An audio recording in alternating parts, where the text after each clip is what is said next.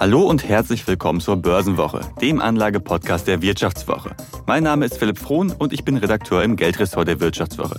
Ja, und mit mir im Studio ist heute wieder mein zuckersüßer Kollege Georg Buschmann. Hi Georg. Hi Philipp, grüß dich.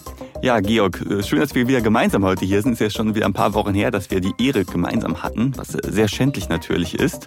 Das stimmt. Und wir wollen ja heute über ein Thema sprechen, das ja gerade in Deutschland wieder so ein bisschen äh, an Fahrt aufnimmt, nämlich Cannabis. Die Bundesregierung hat ja Ende Oktober einen Zehn-Punkte-Plan vorgestellt, um Gras hierzulande zu legalisieren. Da werden sich schon die ein oder anderen freuen. Und auch an der Börse können Anlegerinnen und Anleger am Thema Cannabis mitverdienen. Wir erklären deshalb, wie das geht und welche Risiken das birgt.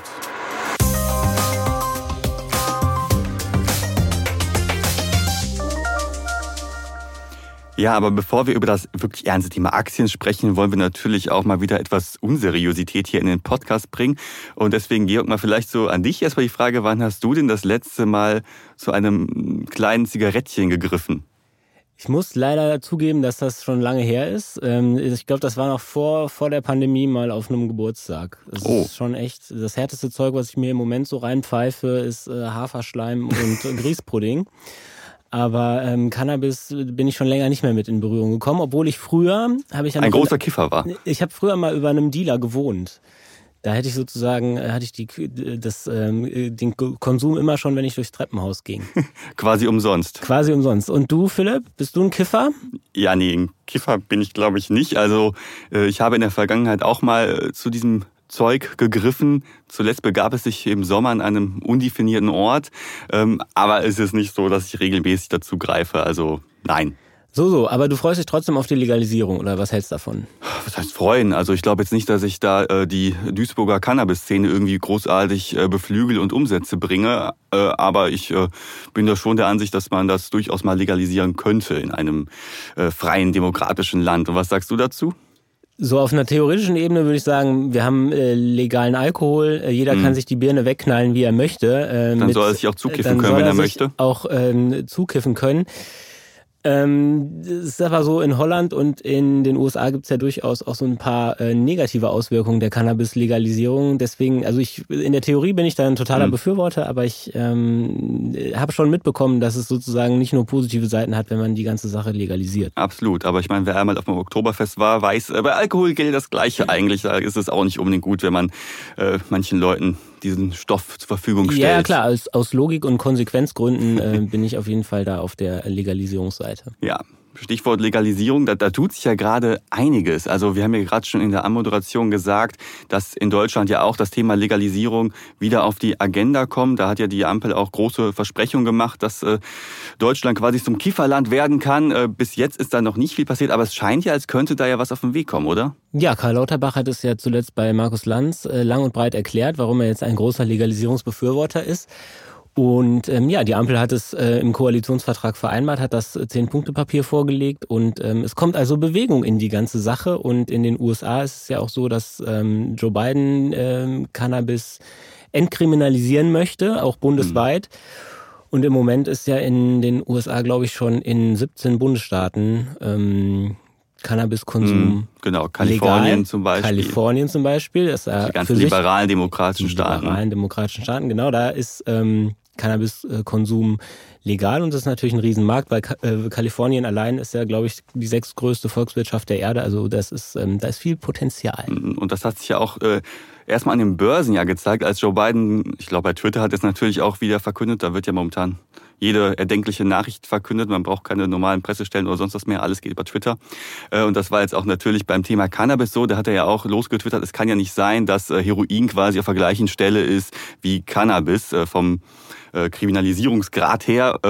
Und nachdem er das getwittert hatte und gefordert hatte, hey, wir müssen da was machen, überprüft das mal bitte, ob wir eine Entkriminalisierung hinbekommen, da zogen ja direkt auch die Kurse von Cannabis-Aktien an. Das hat sich ja direkt gezeigt. Ja, auf so einem, auf so einem etwas niedrigen Niveau. Es gab ja mal einen richtigen Hype mit der ersten Legalisierungswelle. Ich glaube, in Kalifornien wurde 2018 legalisiert und das war ein sehr großer äh, Treiber für die Aktien dieser, ähm, dieser Branche, ja. Und ähm, das hat sich ja dann sehr stark gelegt äh, letztes Jahr und jetzt ist so ein bisschen, bisschen wieder Fahrt aufgekommen durch, mhm. die, durch die Legalisierungsdebatte und genau, deswegen mhm. sprechen wir ja heute drüber.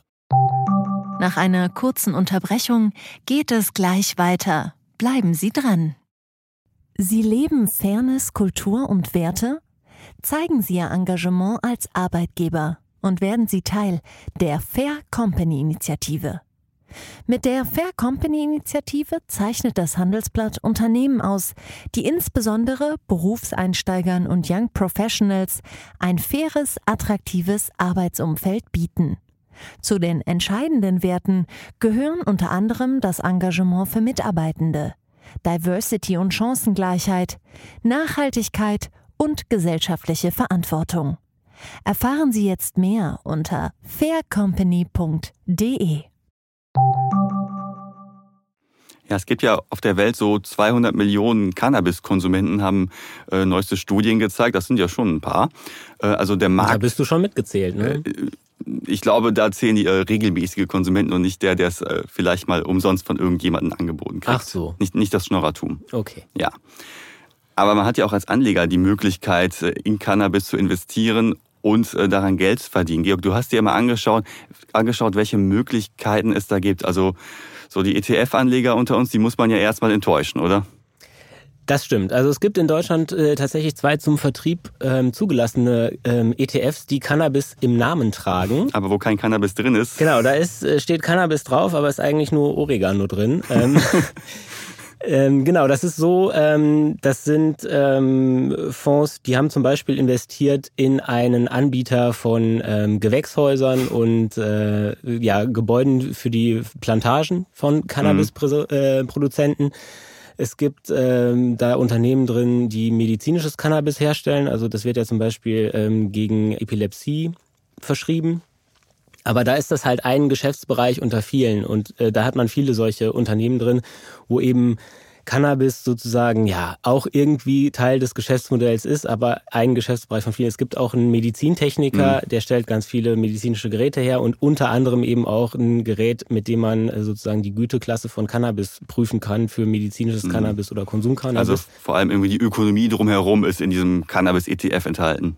Ja, also wie gesagt, und halt Firmen, wo Cannabis irgendwie ein kleiner Teil des Geschäfts ist, aber äh, halt nicht der Haupttreiber, mhm. ja. Und ich meine, wenn ich einen Gewächshausanbieter äh, äh, habe, dann ist das ja, dann ist das Immobiliengeschäft und nicht wirklich Cannabis. Mhm. Ähm, deswegen schwingt auch viel mit Marketing irgendwie das, mit, ne? Äh, da, ja, genau. Die heißen auch nicht nur Cannabis. Also einer heißt Cannabis and Wellness und einer heißt Cannabis and Life Sciences. Ähm, so, da lässt man sich natürlich ein bisschen das mhm. Hintertürchen offen, dass da wenig Cannabis und viel anderes Gedöns drin ist. Mhm. Deswegen, wer, ähm, wer über ETFs in, in Cannabis investieren will, ähm, der bekommt da sehr viel anderes und sehr wenig Cannabis. Mhm. Deswegen würde ich das nicht machen. Die ETFs haben auch noch andere Nachteile, die sind zum Beispiel sehr klein und mhm. deswegen nicht besonders günstig. Und ähm, genau, deswegen ist der ETF-Weg äh, wenn man denn tatsächlich in die Branche will, ob das so sinnvoll ist oder nicht, können wir vielleicht äh, auch äh, nochmal drüber sprechen. Aber der ETF-Weg ist da jedenfalls mhm. nicht äh, so ganz einfach das und heißt, sinnvoll. Das heißt, ich müsste dann logischerweise über die Schiene Einzelaktien gehen. Da gibt's ja auch äh, durchaus einige, gerade aus dem nordamerikanischen Bereich ja. Tilray ist da ja ziemlich äh, bekannt. Äh, also ich müsste dann wirklich an der Börse einzelne Aktien erwerben, investieren, damit ich halt am Hype-Thema Cannabis-Aktien teilnehmen kann. Genau, du hast ja. jetzt schon ähm, Tilray genannt, das ist ein amerikanisches Unternehmen, ähm, beziehungsweise... Kan kanadisch. Nein, es ist ein Amerika also sie haben zumindest eine amerikanische Börsennotierung okay. und sind in Amerika auch präsent.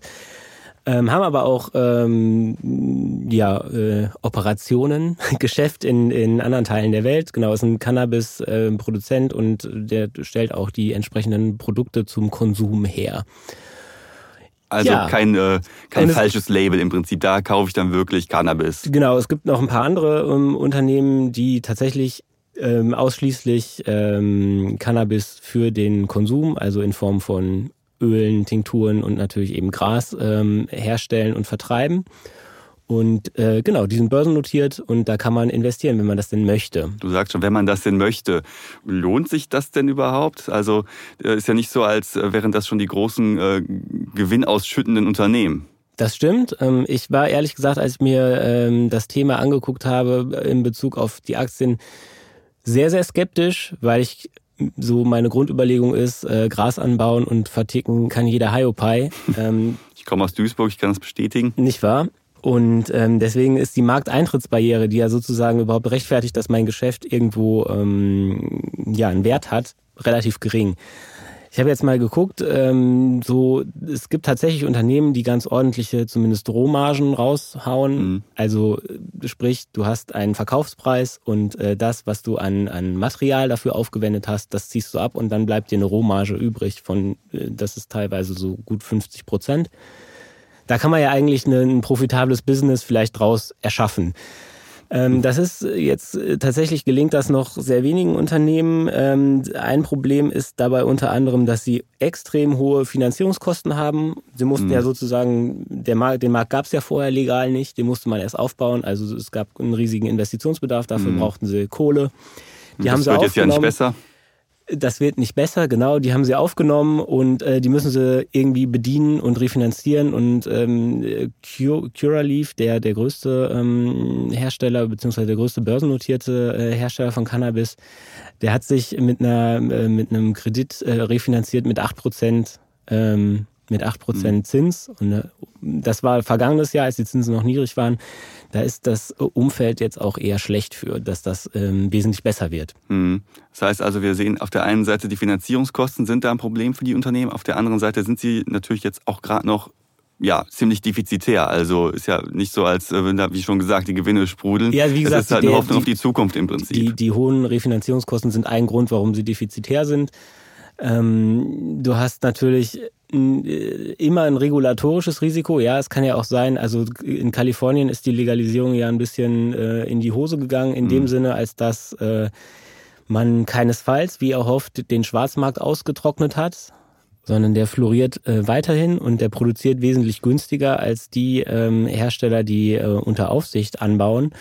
Und das ist natürlich für jeden, der, ähm, ja, der legal Cannabis anbaut, äh, ein Riesenproblem, wenn die illegale Konkurrenz zum halben Preis anbietet. Das sind ja auch verschiedene andere Sachen, die Anleger voll für sich beantworten müssen. Also äh, Stichwort schmutzige Aktien. Dazu gehören ja auch Alkohol, Tabak, äh, alles, was mit Sucht irgendwie zu tun hat. Und Cannabis fällt da natürlich eher auch mit runter. Also ich muss ja erstmal eine moralische Frage für mich beantworten, ob ich mit der Sucht von anderen Menschen, die ja daraus resultieren kann, letztlich äh, Geld verdienen möchte. Und auf der anderen Seite das, was du ja gerade auch angesprochen hast, noch das Thema, inwiefern ist auch die Legalisierung vielleicht auch schon eingepreist? Also inwiefern lohnt es sich, jetzt noch auf das äh, Pferd Cannabis-Aktien aufzusteigen?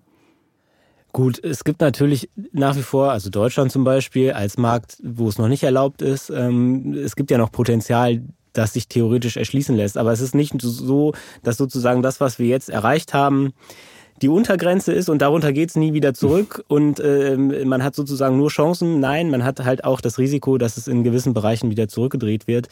Und ähm, ja, wie gesagt, dadurch, dass die Unternehmen so eine hohe Refinanzierungs, mhm. äh, hohe Refinanzierungskosten haben, vielleicht das Umsatzwachstum jetzt auch nicht mehr so ganz riesig ist, ähm, wie das noch am Anfang war, als der Markt einfach neu war.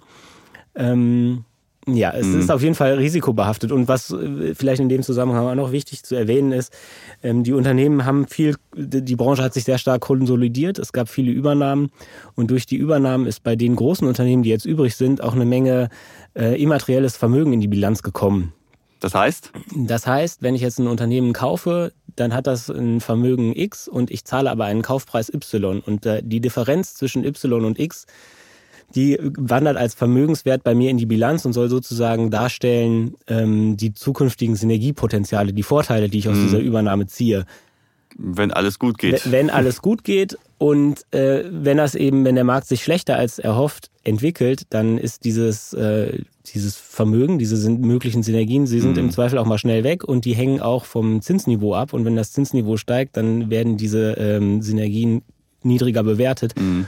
Und das ist auch ein Effekt, den man bei vielen Cannabis-Aktien schon sieht, dass da richtig äh, satte Abschreibungen fällig wurden auf die immateriellen Vermögenswerte. Mhm.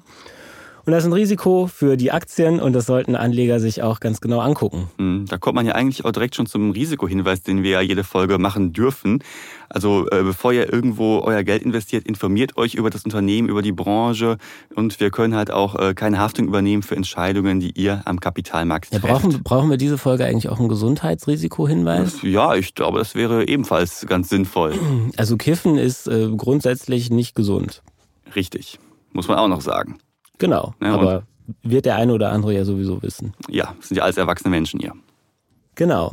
Und vielleicht auch nochmal auf das Thema Börse zurückzukommen. Wir haben ja auch den Finanzbrief Börsenwoche und da hatten wir ja auch tatsächlich mal Tilray mit drin in einem Depot. Also wir haben da quasi äh, mit unserem äh, fiktiven Spielgeld äh, investiert, ist aber nicht ganz gut geworden, oder? Genau, Tilray war, ähm, war sozusagen eine, eine spekulative Anlage, was wir auch zum Zeitpunkt des Kaufs dazu gesagt haben, dass man sagt, okay, ähm, wir haben eben die, die Legalisierungsbemühungen ähm, in den USA und in, in Europa. Und äh, Tilray als, als Spieler, der in beiden äh, Märkten aktiv ist, ähm, Genau, ist eben dazu prädestiniert, davon zu profitieren. Das hat äh, nicht funktioniert, weil ähm, verschiedene Faktoren einfach dagegen laufen. Ne? Hm. Das, äh, ich habe ja schon gesagt, dass das hohe Zinsniveau führt auch dazu, dass Kapital ähm, natürlich knapp ist und eher dahin läuft, wo man äh, berechenbare hohe Margen erwirtschaften kann. Und wenn man mal ganz ehrlich ist, dann ist das so ganz langfristig betrachtet beim reinen Anbau von Cannabis ich habe ja schon gesagt, das kann eigentlich jeder Hiopai. Ist das vielleicht nicht so mega realistisch? Insofern war es wahrscheinlich ähm, einfach die falsche mhm. Zeit, um sozusagen diese, diese Fantasie zu spielen. Wie viele Wochen war Tilray im Depot? Oh, ich glaube nicht, nicht viele. Wir arbeiten ja mit Stoppkursen, auch im spekulativen Depot recht eng an den Kaufkursen und deswegen vielleicht vier, fünf, sechs, irgendwie so. Ja, gut. Also das zeigt auch nochmal, ähm, Cannabis-Aktien ist ja, durchaus. Äh genau, Cannabis-Aktien sind äh, super volatil. Das ja. muss man auch dazu sagen. Also sie schwanken heftig hin und her und man sollte auf jeden Fall äh, nicht irgendwie signifikante Teile seines Vermögens da reinstecken, mhm. sondern äh, allenfalls, wenn man sozusagen trotz aller negativen Dinge, die ich ja gerade schon genannt habe, zu dem Schluss kommt, okay, Cannabis-Aktien sind für mich äh, aus irgendeinem Grund interessant ähm, dann äh, bitte in sehr kleinen mhm. Dosen. Also höchstens eine Beimischung. Ja, und äh, wer noch mehr zum Thema Cannabis-Aktien wissen möchte, da hat der Kollege Buschmann mit dem Kollegen Jan-Lukas Schmidt aus dem Geldressort auch noch eine wunderbare Analyse geschrieben. Und den Link zu dieser Analyse, die, den findet ihr unten in den Show Notes. Genau, da gehen wir auch noch mal ein bisschen auf die Unterschiede zwischen den einzelnen ähm, Cannabis-Aktien an, ein, weil die äh, natürlich mitnichten alle gleich aussehen. Auch wenn ich das jetzt gerade so ein bisschen generalisiert habe, aber es gibt da schon noch ein paar, äh, die vielleicht ein bisschen besser und ein bisschen schlechter sind. Genau. Und noch eine kleine Bitte an euch, liebe Hörerinnen und Hörer. Wir haben eine Umfrage gestartet, weil wir wissen wollen, ja, wie gefällt euch denn der Podcast Börsenwoche? Wenn ihr euch daran beteiligen wollt und helfen wollt, dass der Podcast noch besser wird oder sagt, ey, der ist sowieso schon super geil, dann guckt doch mal auf vivo.de slash Zufriedenheit. Und den Link, den findet ihr auch unten in den Show Notes. Ja, und damit sagen wir vielen Dank fürs Zuhören. Wir hoffen, dass ihr irgendetwas Positives aus dieser Folge mitnehmen konntet und ähm, dass sie euch gefallen hat und wir uns nächste Woche hier wieder hören. Vielen Dank fürs Zuhören und Tschüsseldorf aus Düsseldorf.